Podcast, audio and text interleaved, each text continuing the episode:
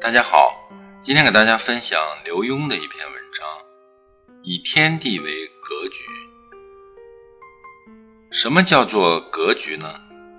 格局可以是胸怀、见识、信心或远大的抱负。格局是在自信中不否定别人，是一种谅解与包容。格局不是藏于己，而是分与人。格局是欲得意与无私，格局不是单赢，而是双赢。人生好像在堆高塔，你想堆得愈高，那底盘就得愈大。你不能把每块石头都往塔尖上放，而是要多分一些在塔基上。塔尖是你，塔基是你周遭的人。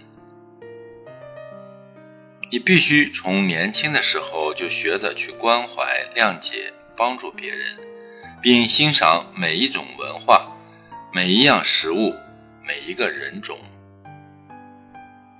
于是，你不再狭隘，不再偏心，不再小气，你学会与大家共享、共荣，因而得到更多人的爱护。如此说来，你又何须大的阳台？客厅和庭院呢？你已经以宽广的天地作为格局。这篇文章摘自北京联合出版公司《此生何必从头来》一书。谢谢收听和订阅《水边之声》，欢迎关注微信公众号“水边”，号码是 V 二四九零三五零六八。也可以关注新浪微博“自由水边”，更多美文一同欣赏。